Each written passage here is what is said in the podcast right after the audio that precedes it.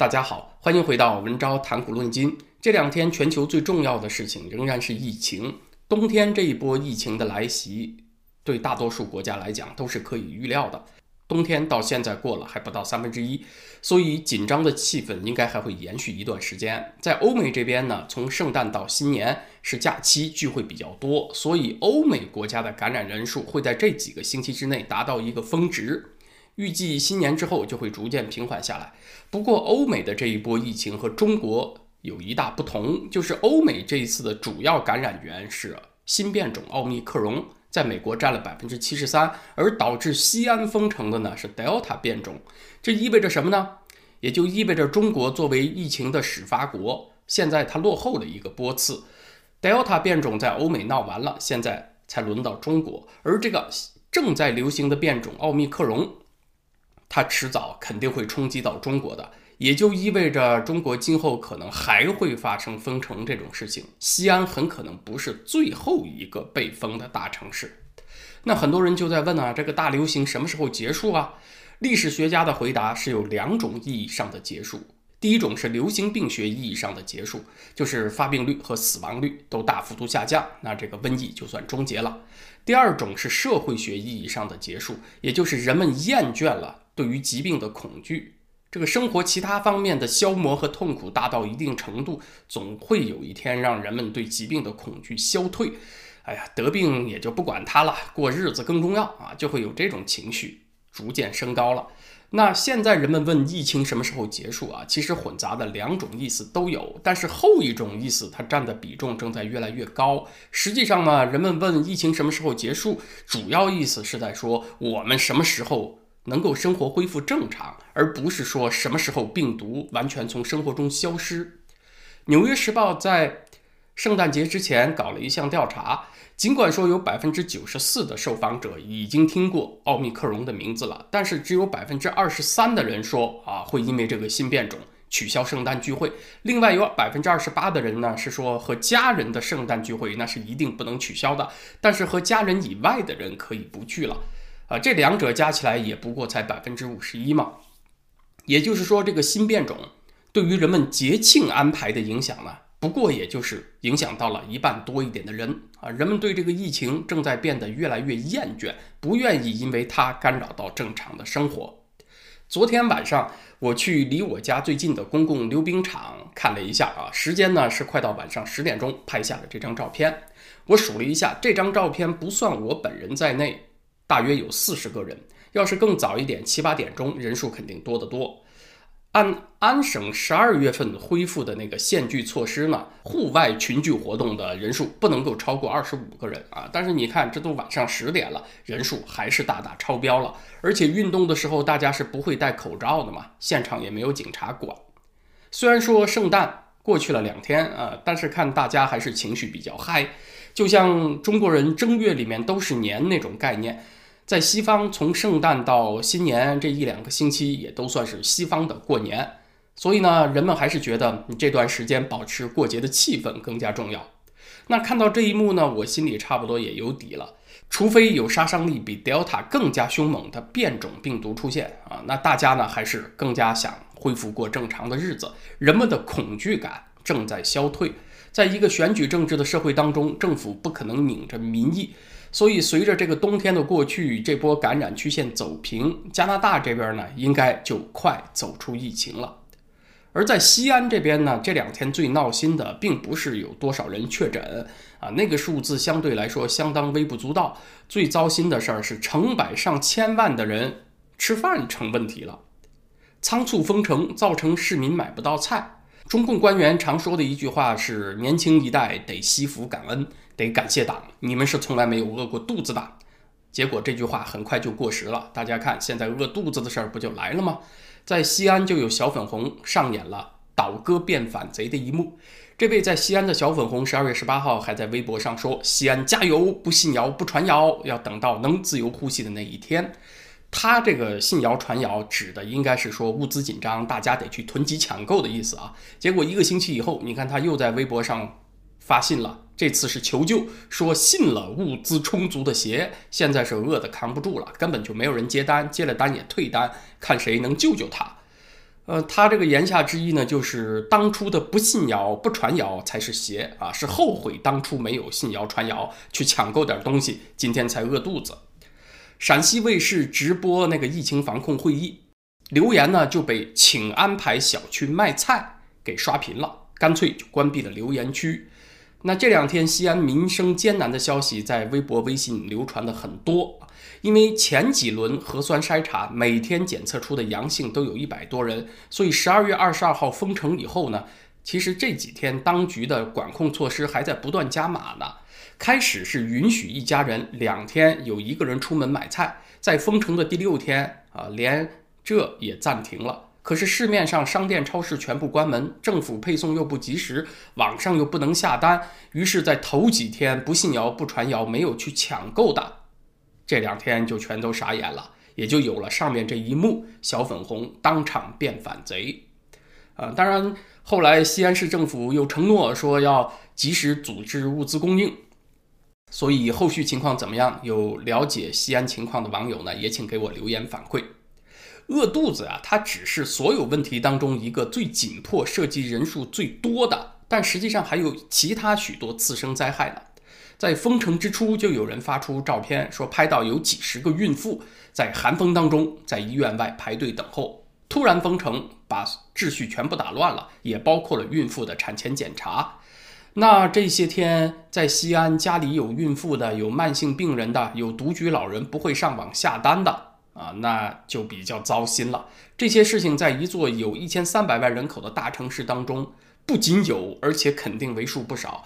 只是呢，比较分散。在一个严密管控的社会当中，他们很难发出自己的声音，他们的声音也很难被人听到。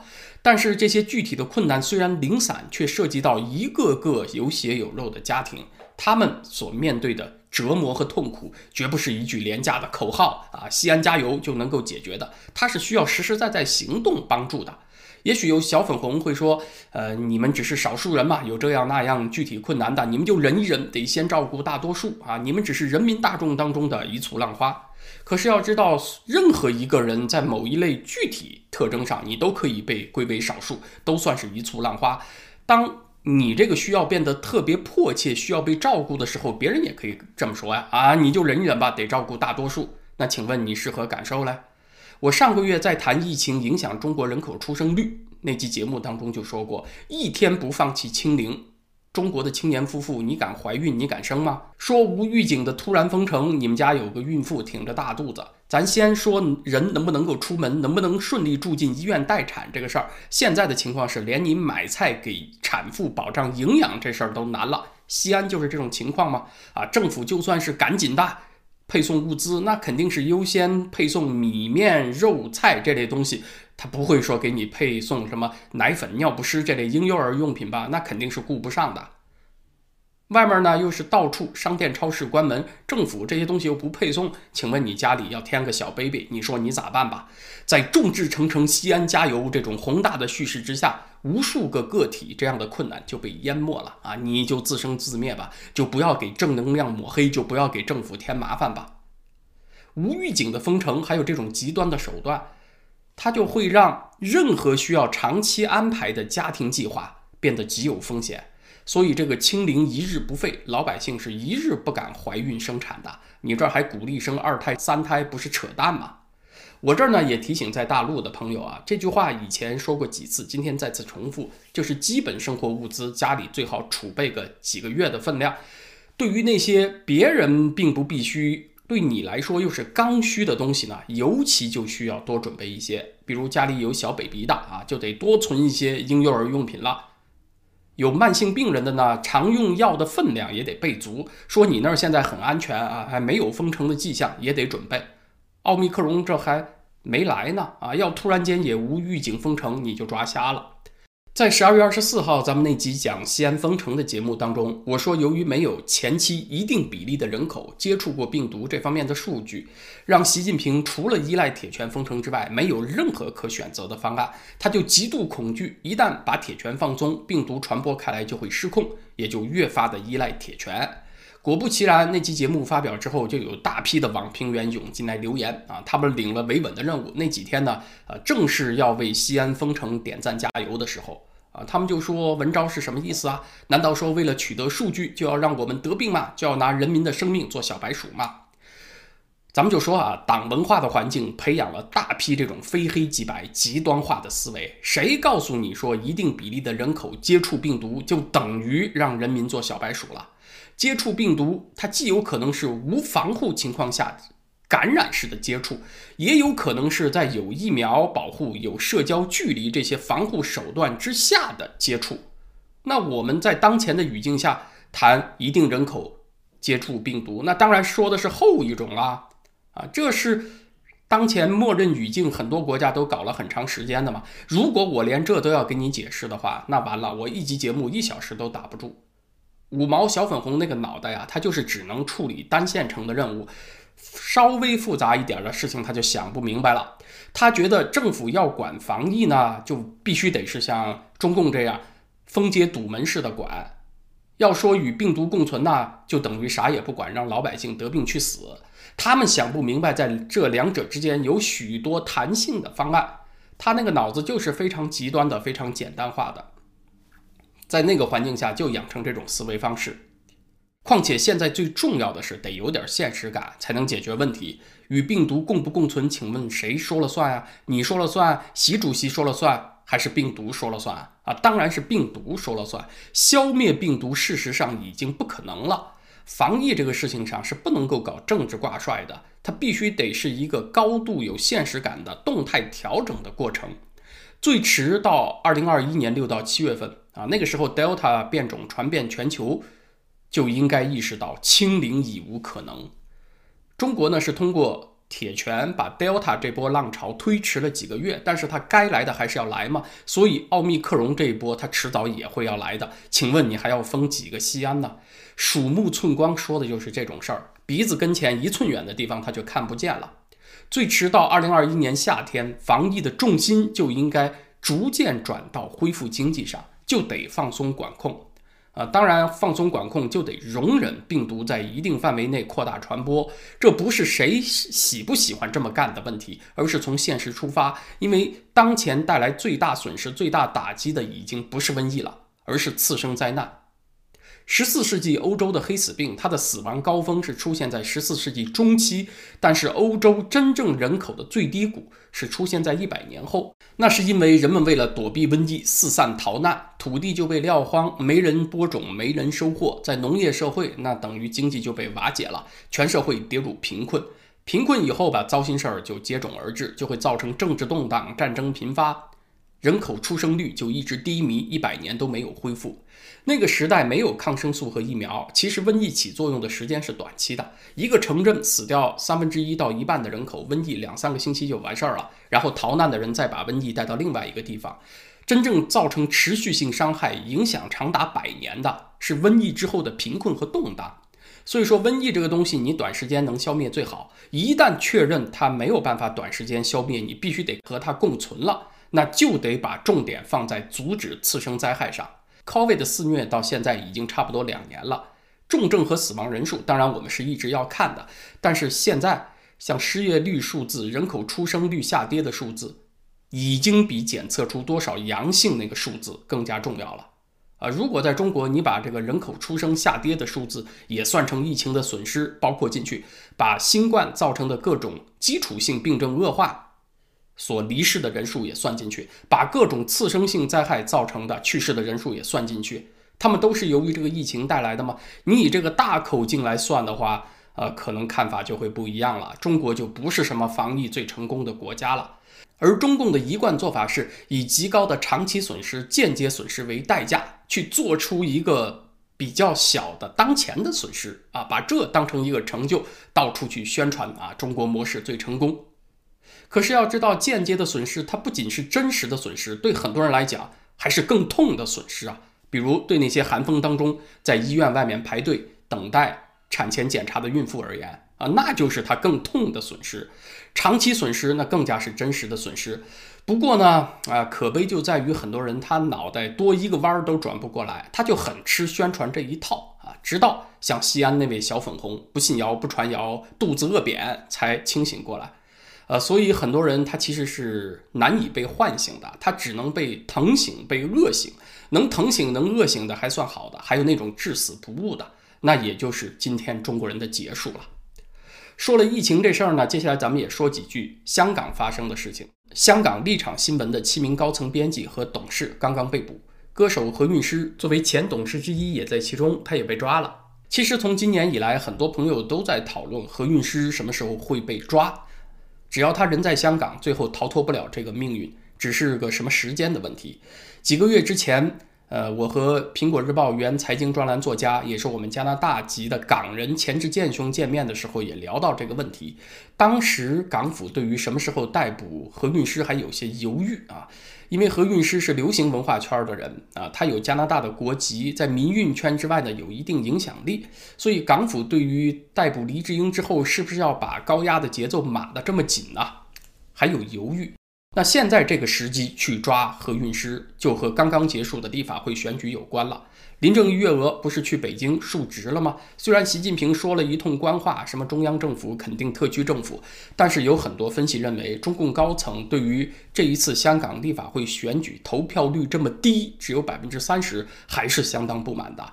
因为这和二零一九年区域会选举那百分之七十一点几的投票率相比啊，就判若天渊了啊！是中共在推那个香港的选举制度改革嘛？这么一点投票率就等于打了中央的脸了。如果把投废票、白票的也算上，那投票率百分之三十还不到呢。等于说中央推的那个爱国者才能参选，才能治港，赞同的香港选民还不到三成。那这事儿面子上确实很难看。但是林郑月娥又是奉旨行事，你又不能问责他，所以林郑呢就相当于领了个压力回来，投票率低也得怪到敌对势力头上，是民主派的报刊所谓串联煽动，破坏了社会造成的。因此呢。立场新闻和何韵诗就成了被下手的对象。当然，不管是中联办还是港府，他们嘴上都不会承认这次逮捕行动是为了报复香港立法会选举投票率太低。他不仅仅是报复民主派和反送中人士，他其实是报复全体香港市民。他们虽然嘴上不会承认呢，但是事情发生在这个背景之下，所有人都看得出来。咱们就说，人一旦陷入了这种心态。有啥糟心事儿，不是刁民在害朕，就是敌对势力搞破坏，责任全是别人的。那么好，接下来要发生的事情就是他会去报复全世界啊！你们全都欠我的，所以我报复你们无比正义。你要碰上这样的人掌权，那就惨了啊！我就不知道是不是西安市民买不到菜，也是敌对势力搞出来的呢？今天的时事话题，咱们先聊到这儿啊。呃，因为年底嘛，我也不想总聊那些特别灰暗沉重的话题，所以明天在会员网站上，我想来聊几个相关联的流行文化话题。李子柒有好几个月没有更新了，现在呢又蹦出来一个张同学，在中国的互联网上很火，他有四十九个视频，就在抖音上吸粉将近一千八百万。这个张同学呢，可以说是一个野生版、逆行版的李子柒啊。李子柒怎么表现的？他就反着来。李子柒是把农村生活以诗意的方式表达出来，而张同学呢，搞的就是真实两个字。他把农村单身汉的生活那个原生态，赤裸裸、红果果的展示给你看。土炕啊，挂着小屁帘儿的破门板，还有掉了漆的旧家具、脏兮兮的被褥啊，那些破米缸都给你摆在镜头面前啊，嘎肉、煮饭、吃泡面全都展览给你看，迅速就收获了一批反田园诗的粉丝，在中国底层的韭菜当中激起了共鸣。那么，请问，把农村生活过成诗和展览农村单身狗的日常，哪一个更加真实呢？可能很多我们本频道的观众啊，都会认为文昭会毫不犹豫地挑出那个答案，是吧？啊，如果您这么认为的话呢，应该是还不太了解文昭。真实有三种，你正在过的生活是一种真实，艺术表现的又是另一种真实，还有你去演的真实，你专门在表演的真实又是另外一种，这是三件不同的事儿啊。你要从这个角度来分析李子柒和张同学谁更真实。也许就会有不一样的答案了。但是咱们这儿呢卖个关子，答案今天不说，明天放在会员网站文招点 ca 上聊。同时这两天特别火的那个三只松鼠的广告，激起的眯眯眼儿是否辱华的话题，也明天合在一起放在会员网站上聊，都和审美有关嘛。那在文昭谈古论今这个 YouTube 频道呢，咱们就是星期五再见了，谢谢大家。